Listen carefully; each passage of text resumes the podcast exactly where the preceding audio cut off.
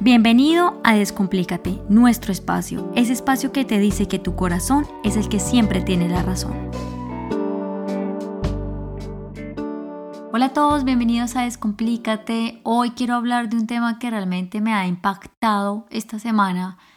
Como veo por medio de las redes sociales, cómo la gente habla y habla y habla y habla un montón de cosas que yo digo como poco estamos teniendo cuidado de lo que realmente decimos o verbalizamos. Y hoy quiero hablar de la palabra.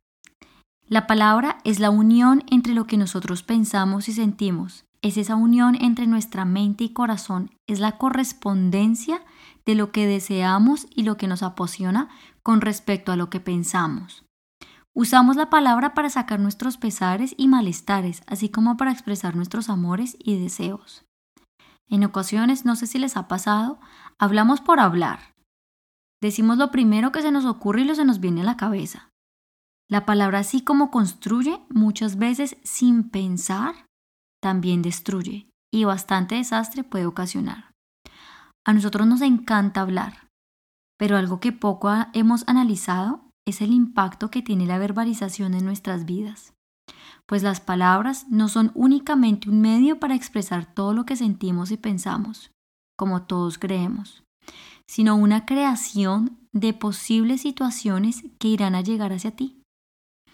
Si observamos y nos trasladamos un poco a la religión o a las diferentes culturas que hay en el mundo, la oración o el canto de mantras o los rezos en general, tanto en las tribus como, como dije yo al principio en la religión, son expresiones que sirven y funcionan como fin de exhalar vibraciones o sonidos de verdad, transformando nuestros pesares, nuestros malestares en palabras de amor incondicional, conectándonos con nuestro ser interior, con lo que somos de forma inconsciente.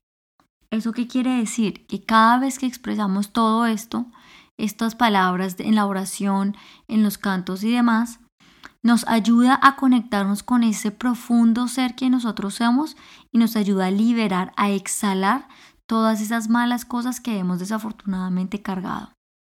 De esta manera la palabra, el acto de hablar, es creación en sí misma, pues crea una correspondencia entre la mente creadora y las pulsaciones del corazón. Si analizamos esto con mayor detenimiento, podríamos observar cómo desde nuestra cabeza, el lugar donde surgen nuevas ideas de creatividad, se conectan con nuestro corazón de las pasiones que nos movilizan a la acción e inclusive a atraer lo que deseamos. Por eso es que toda idea surge de un primer pensamiento, porque se conecta con nuestro corazón, que son esas pasiones y esos deseos que nosotros queremos obtener, y las verbalizamos por medio de nuestra garganta, de nuestra voz. Por eso es que hay que tener siempre muchísimo cuidado con lo que verbalizamos, pues eso es lo que nosotros atraemos. Si hablamos de miedos, pesares y dolencias, eso es lo que vendrá a ti y es lo que obtendrás. Por el contrario, si mencionas deseos, pasiones, sanación y alegrías, es lo que te llegará. Tú eliges lo que quieres conquistar y la tierra fértil y buena que quisieras obtener. Así que les voy a poner un ejemplo. Quiero que se transporten a aquella situación que, en la que ustedes realmente se han sorprendido por lo que han dicho. Pues realmente no han tenido ni la menor idea de dónde salieron sus palabras y ustedes dicen como Dios mío, ¿de dónde salió esto? O sea, no tengo ni la menor idea de esto que acabo de decir. E inclusive uno cae tal vez en el error de reírse de uno mismo porque uno dice, ay, ¿de dónde saqué esto?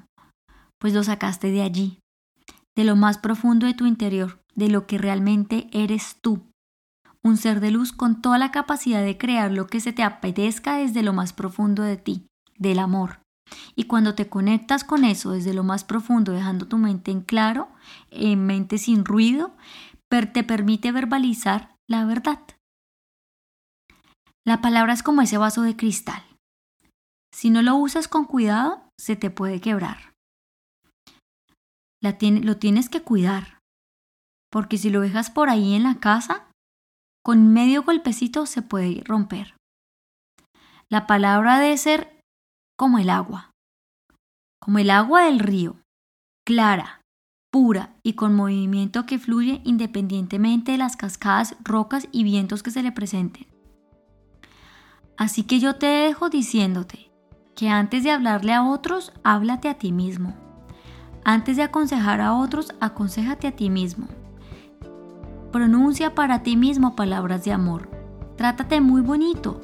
Sé compasivo contigo mismo, porque así recibirás de vuelta esto mismo que tú estás expresando. Así que cuida tu palabra, la palabra que vibra la verdad.